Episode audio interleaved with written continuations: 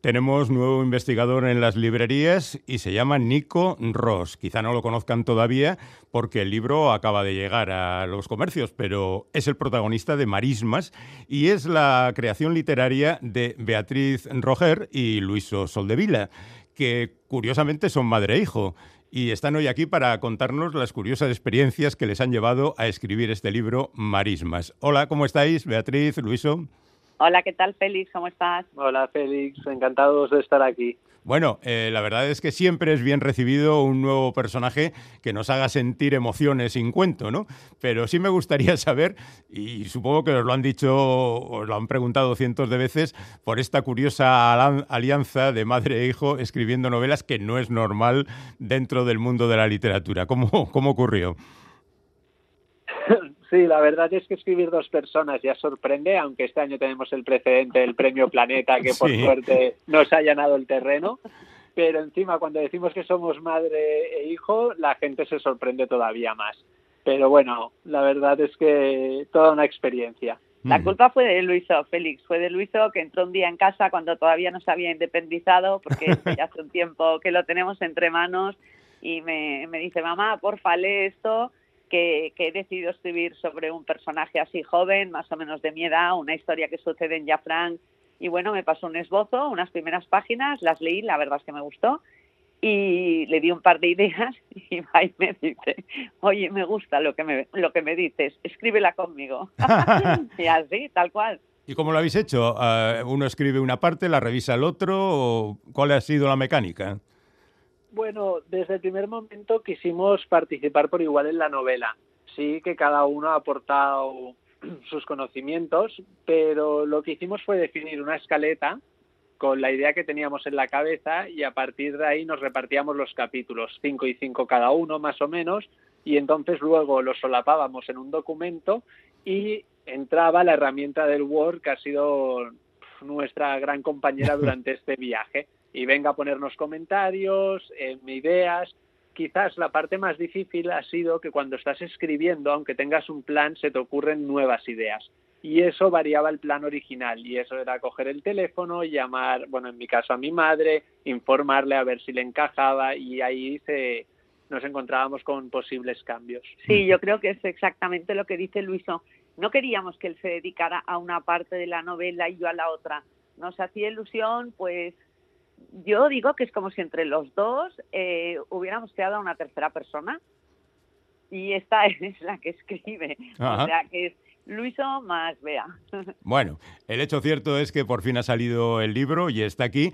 Vosotros habéis mencionado el premio Planeta y y os quiero preguntar por este curioso detalle, porque hay ciertos puntos de contacto con esa novela en esta que vosotros presentáis, y doy por sentado que la habíais terminado mucho antes de que el libro apareciera. Pero supongo que a estas alturas molesta un poco que haya ese punto de coincidencia, nada, que es muy leve, pero bueno, eh, hay, hay un punto de coincidencia que no aclararemos, ¿no? Bueno, exacto, no lo vamos a aclarar para no desvelar nada lo cierto es que Marismas está acabada desde antes de la, de la pandemia.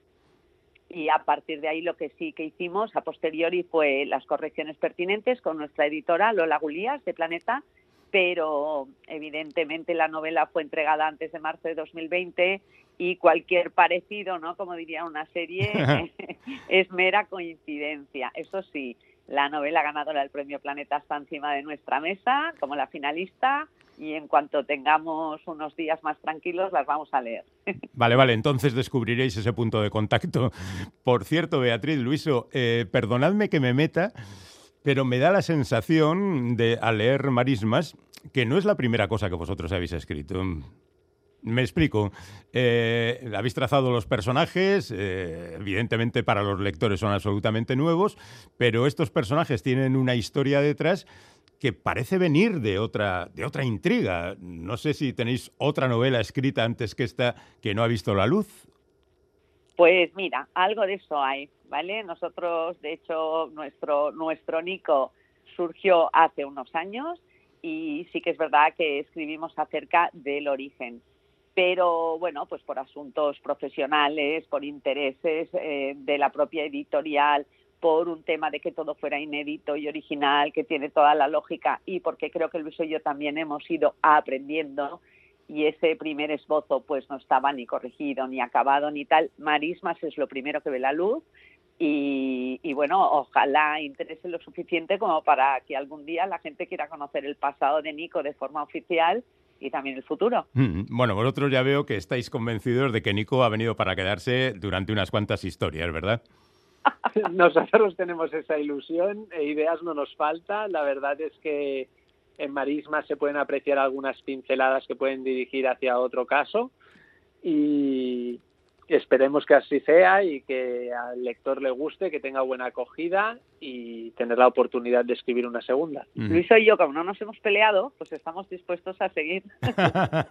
bueno, no creo que haya peleas por los derechos de autor ni nada por el estilo. no, desde luego que no, aquí todo suma. Sí, nada, al final conseguí un tanto por ciento más alto yo y estoy encantado. la, negociación de los contratos es lo que tiene esto. Sí, es mejor negociante que yo, ya te lo aseguro.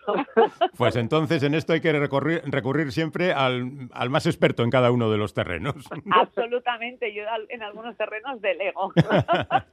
bueno, pero vamos ya con la historia de Marismas, porque eh, Nico, Nico es un detective privado que es una figura que no existe mucho en la narrativa española porque obviamente los detectives en la realidad española no son como los americanos, que los estadounidenses que se meten en jaleos. Aquí tienen su terreno muy, muy acotado. ¿Por qué os metisteis con un detective privado cuando casi todo el mundo pone a detectives, policías, o sea, gente de la administración?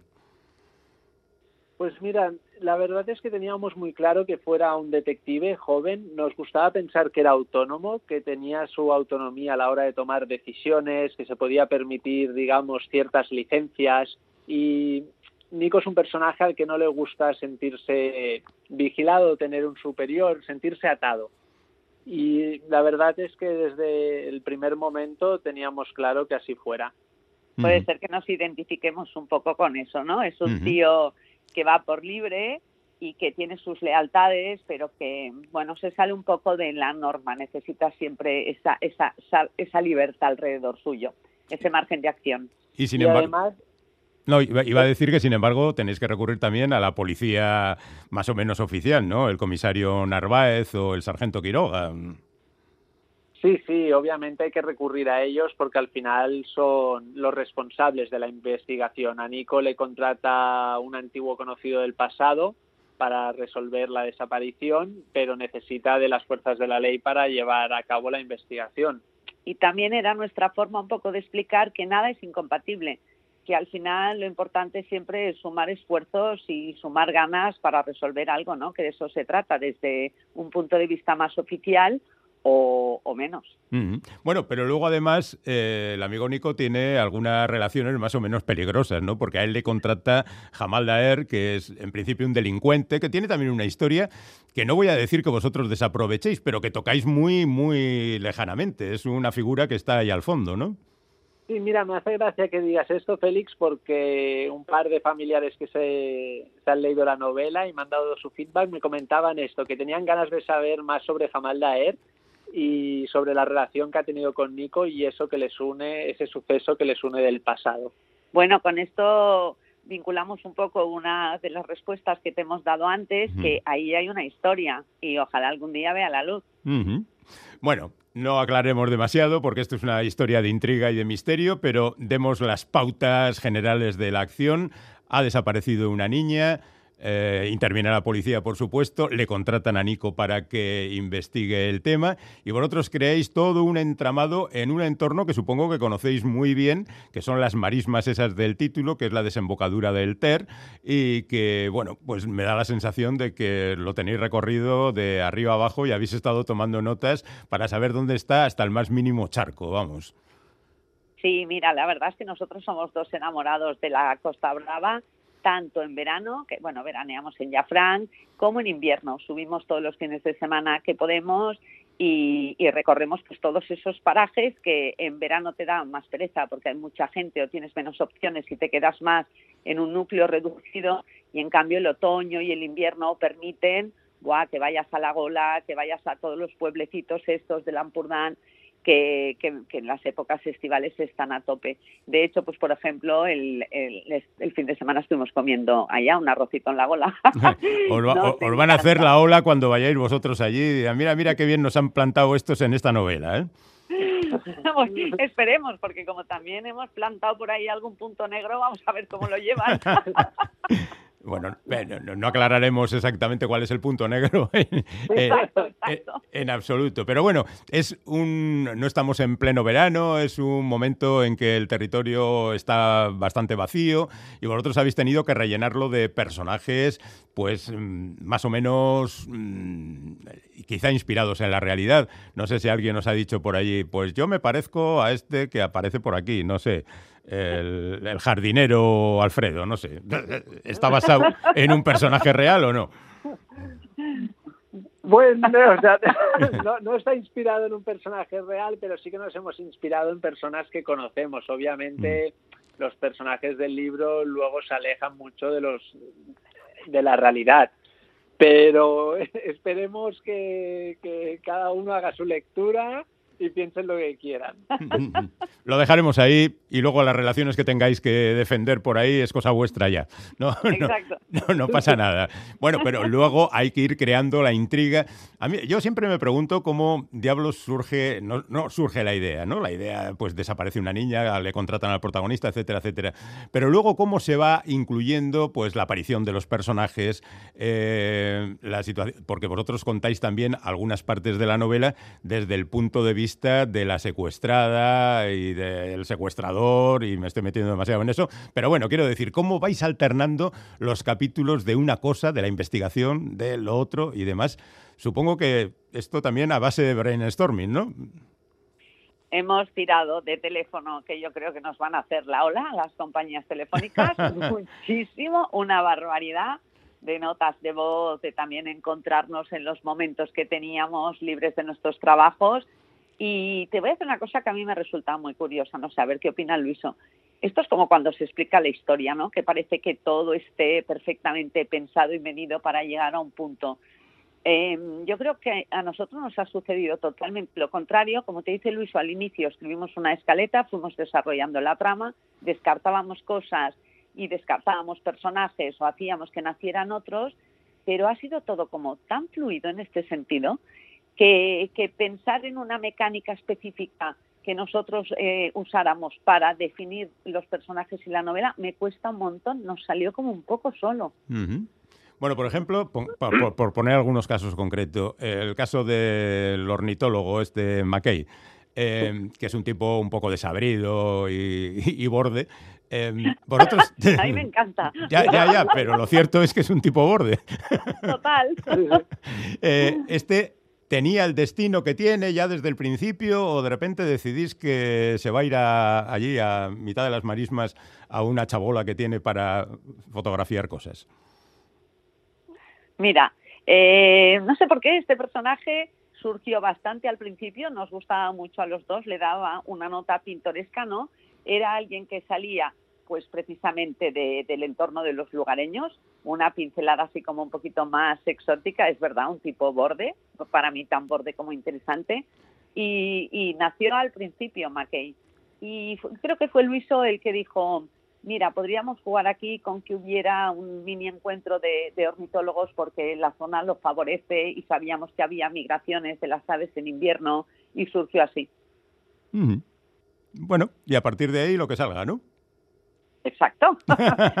no, yo creo que la historia la tienes clara, pero sí que hay un momento, te diré que cuando vas más o menos por el 75% de la novela, ahí sí que llega un punto de inflexión en el que nos tuvimos que reunir más y pensar cómo queríamos acabarla realmente. Queríamos que todos los cabos cuadrasen, tuviera un sentido y ese momento te diré que fue el más delicado a la hora de escribir. Pero después los personajes los teníamos bastante claros, sí que luego íbamos añadiendo pinceladas cada uno de nosotros a ellos, porque a nosotros nos gusta contar historias humanas sobre todo, y cada personaje te da la posibilidad de contar una nueva historia, en mm. los problemas que tiene, las ilusiones, y nos pusimos bastante de acuerdo en su destino final. Sí que te voy a ser sincero que hay un momento que a mí quizás me gusta ser más como bruto, bruto, bruto o, Sí, o, asesino de personajes que a veces tengo que sentarme con mi madre y decir, oye, hay que, hay que pelar a alguien, ¿eh? Lo sabes, ¿no? Y, ella me dice, pero si le he cogido mucho cariño a este y a este, y le digo, bueno, pues no cojas tanto que siempre se puede crear un nuevo personaje. Bien, bien, bien, bien. Totalmente, sí, sí, sí. Igual... Es mucho más aniquilador que yo. Ya, ya veo, ya veo. Está bien repartido los papeles que tenéis. Eh, quizá en ese sentido mm, podía ser ejemplar el caso de Cassandra o de Cass, ¿no? que es un personaje que aparece tarde en la acción y que además podríamos considerar que es innecesario para la eh, para la acción, para la investigación, porque es otro otra investigadora más en este caso. ¿Nació así como a mitad de camino y decidisteis que os iba a dar buenos diálogos mm, por sus peculiaridades y demás y la incluisteis o cómo fue? Nació, te diré que casi desde el principio. Teníamos también claro que no llevaría, que no sería un peso pesado quizá en marismas, pero nos gustaba mucho el contrapunto de una mujer acompañando a Nico. Aunque fuera más en la sombra, pero otro punto de vista, una chica que también se había marchado de su ciudad y alejado de su familia y de su trabajo, de hecho, como policía, que es lo que era, pues por un suceso que hoy en día también está muy de actualidad, una persona un poco que buscaba un refugio y que encontraba una salida pues a un poco de esperanza para reiniciar otra andadura, ¿no? En este caso al lado de nuestro detective. Bueno, y luego está, por ejemplo, la mujer de, de Nico, a la que tiene un papel muy, muy secundario. Quizá debería tener un poquito más de... No sé, ¿eh? es una opinión. No, me gusta tu opinión y piensa que cada personaje que hemos puesto, nosotros tenemos alguna idea para él en el futuro.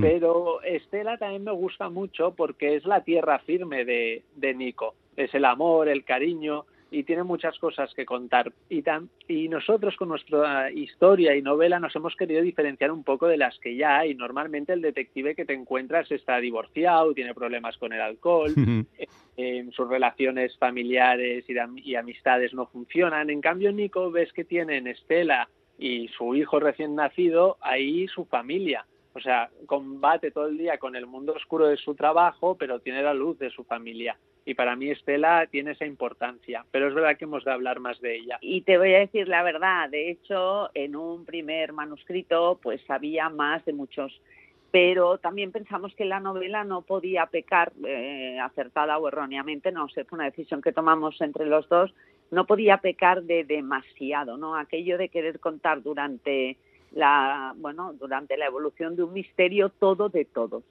Y si tenemos suerte y la novela tiene buena acogida, pues Estela será mucho más protagonista y otras personas también. Ya estoy deseando leer la siguiente. Gracias.